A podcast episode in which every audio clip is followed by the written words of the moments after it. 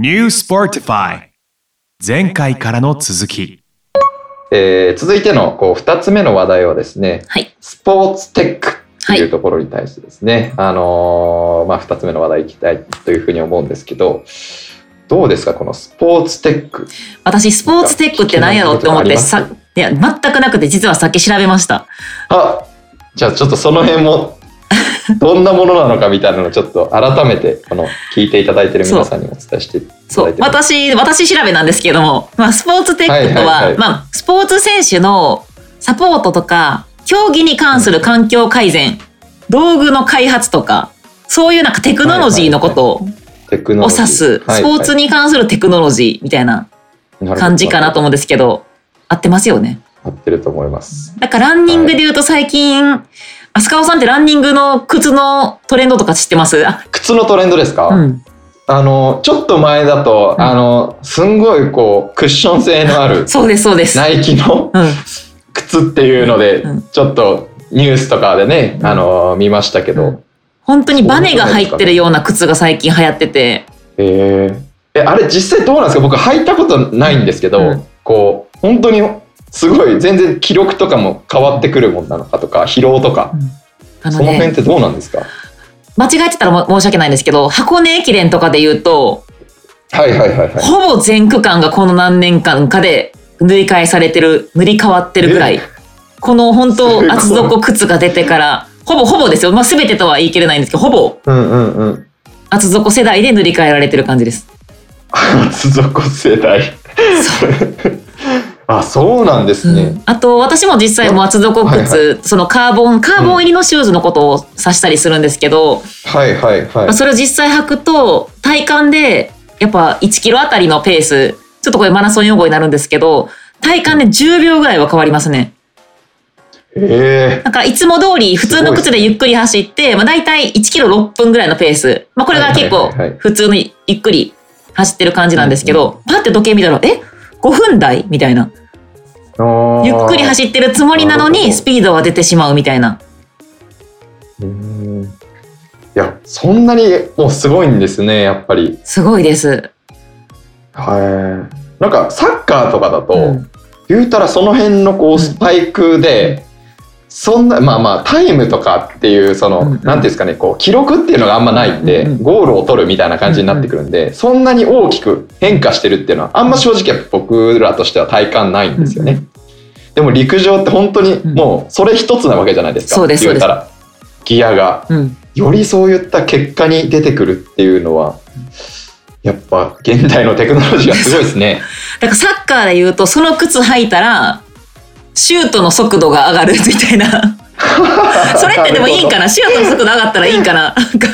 いや、いい、いいですね。いや、いい、いいと思います。確かに。そんな靴あったら履いてみたいな。だからその靴履くともうドリブルで相手が簡単に抜きやすくなるとか靴だけでなるほど。いや、とんでもない、この変化ですね。その、そスパ、あの、靴が変わるだけでも、そんだけ、まあね、こう、全、ほとんどの区間が塗り替えられるっていうのはう。そうだから足先もちろんこう、レベルが上がってるっていうのもあるんですかね。うんうんそれでその今の時代はその靴をその厚底靴だったりバネの入ってバネっていうかカーボンが入ってる靴を履きこなせるようなトレーニングをしないとダメって感じでトレーニング方法から変わってるんです。それはすごいな。その靴を履くためのトレーニングがいるみたいな感じです。なるほど。いや、それおもろいな。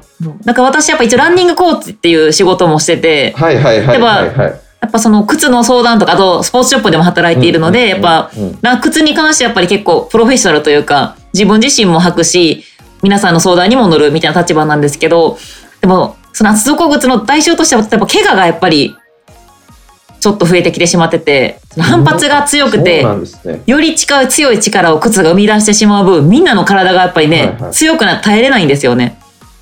はあ、なるほど。なんかそれが多分ラン肉上してない方ってイメージ湧きにくいかもしれないんですけどうんうん、本当に靴が勝手に前に進んでいく感じなんでああ。その靴に負けない筋力をつけるためにトレーニングしてから履いてくださいねみたいな。はいはいはいはい。えー、すごいな。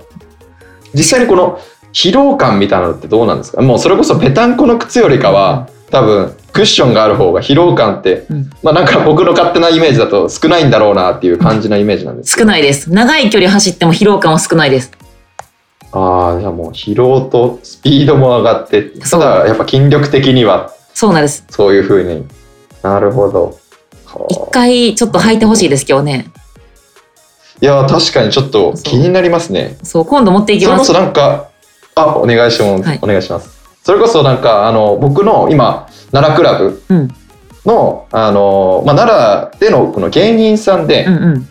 なんかこうサンダルというか足袋みたいなサンダル、うんうんうん。ありますあります。ルナサンダルとかですね。あのですかね、うんうんはい、それであのやるとやっぱこう人間の元々のこう、なんていうんですかね素足で走ってるはいはいはいはい感覚に近いんで、うんうん。なんかこう変にスパイクに頼んなかったりとか、うんうんうん。変に靴に頼んないような走り方うん。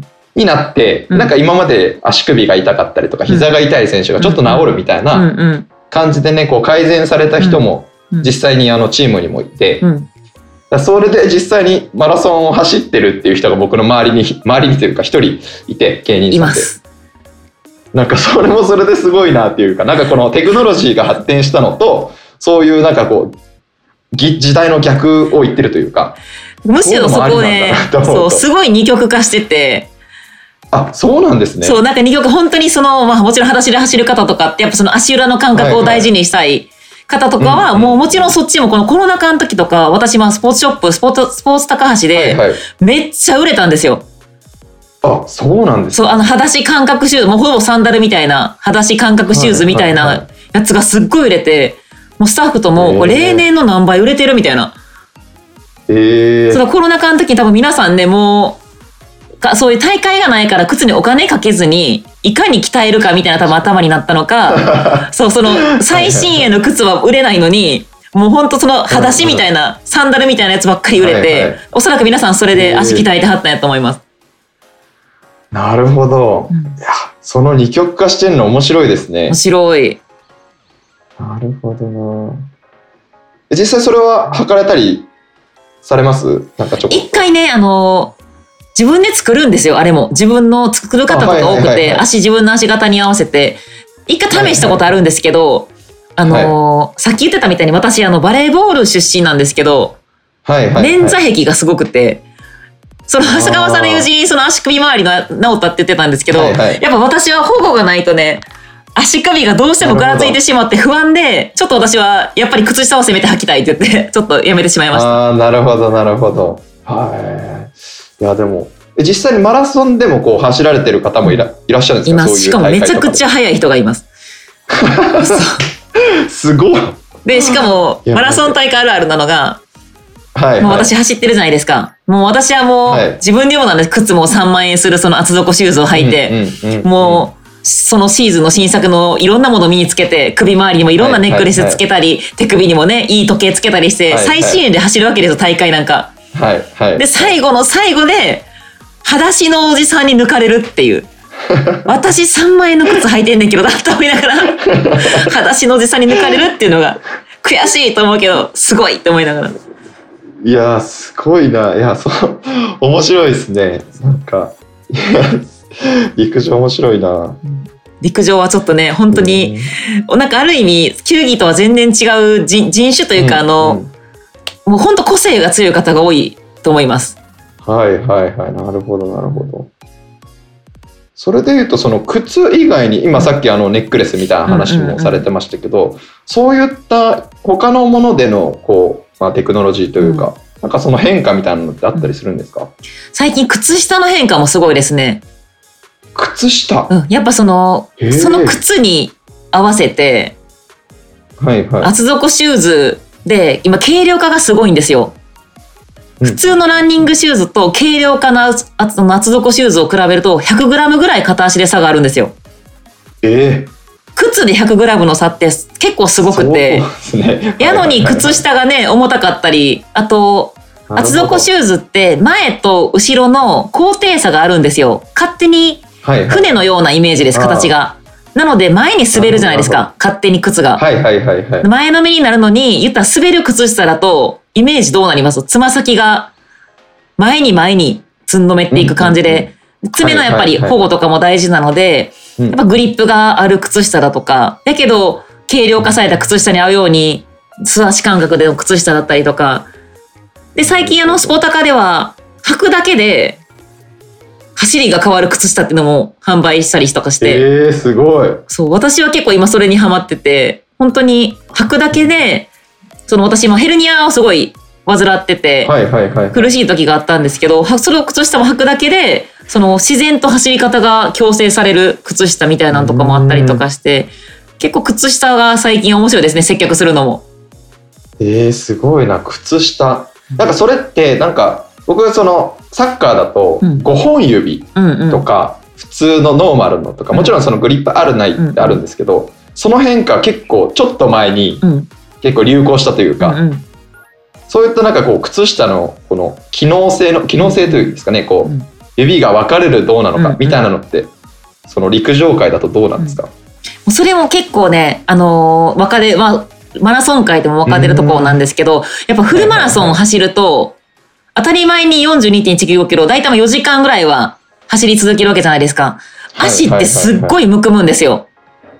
うんうんうん、100キロとかの大会だと象みたいに膨れ上がるんですよ、足が。100キロそう。なのでね、はいはいその言ったら靴の中で、サッカーとかって横に縦に動いたりとかすると思うんですけど、さもうランニングって本当に同じ動きじゃないですか。うん、なのでサッカーよりより指の間とかのスレがね、結構激しく擦れなて、るほど。で、さっき言ったみたいに靴はいが前のめりの靴で、ずっと前のめりやからもちろん爪とかがなくなったりするんで、私は5本指とか、あと旅型とかを進めたりとかしてますね。なるほどなるほど、うんはいはいはい。まあ、ちょっとでもトラブルを避けてもらうので、うんフルマラソンの時だけはなるべく5本指履いてくださいとか、まあ、普段の練習ね10キロぐらいだったら普通のノーマルな靴下とかでも特に問題はないんですけど、私もフルマラソンの時とかはもう旅か5本指か絶対履いてます。えー。うん。あそうなんですね。うん。確かに。なんかそこまであのちなんか違いがあるっていうのは全然こう外から見た感じだと分かんなかったんで、まあ靴は変わってるなぐらい分かったんですけどそんな靴下まで変化があるっていうのはなんか面白いですねやっぱり。なんかサッカーはイメージでなんか破けにくい靴下がいいみたいな勝手に思ってるんですけど。はいはいはい。そうですねサッカー。僕はあの本当にずれたくずれたくないというか、中でうん。なので靴下のその外側と内側にどっちもあのグリップがある靴下を使ってるんですよ。内側にもグリップついてるんですか？はい。自分の足と靴下のこの間もグリップがついてて、スパイクの底と、えーまあ、靴下ののところにもグリップがあるんで、えほぼほぼもーうずれないんですよね。その靴下ランニングにも良さそう。あ本当ですか？いや。結構はい僕は愛用してますねそれを。ちょっとそれも今度見せてください。それランニングでも売れるんちゃうかな。多分いいと思います、ランニングでも。えー、そうもうもう本当にずれなくてうん。すごく僕もあのキュッて締めたいタイプなんで、あはいはいはいなんかよくスパイクとかも、うんあのもうあの靴紐もなはいものもあったりするんですよ、はいはいサッカー界でも。うんでなんかまあそれで軽量化測ったりとかっていうのもあったりするんですけど、でも僕はやっぱりちゃんと締めたいし、うん。もう足もぶらしたくないっていうのがあるんで、そういったこう紐もちゃんとあのほどけないような紐、うん。靴紐に変えたりとか。あのソックスもそういう風に変えたりとかっていうのはちょっと心がけてますけどそれがねちょっと5本指がなくてうんうん。なんで練習の時はちょっと5本指でうん。そのウォーミングアップとかうんうん。試合の前のウォーミングアップとかで指のそのうんうん。使い方とかをまあこうじしっかりやった上で履くみたいなうんだから試合と練習のこの、ね、靴下も変えてうんやってるっていう感じですね、サッカーだでは。すごい。やっぱ靴下もスポーツによっていろいろありますもんね。ありますね。うんいやもう面白いなこういう他のスポーツ界のはい。事情とかも知れるとめっちゃ面白いですねし。かも私、野球一家で、そんなサッカーに触れてこずここまで来てるんですよ。だからサッカー情報が本当に疎いんで、ちょっといろいろ知れて面白い。いいですね確かに。じゃあこの辺はなんかねこの今度あのスイッチした時にねまたいろいろとサッカーのことにはお話ししていこうかなと思うんはい。ですけど、ぜひ。じゃあちょっと続いてのはい。ね、話題に行きたいなと思うんですけど、はい New Sportify 今回はここまで。また次回お楽しみに。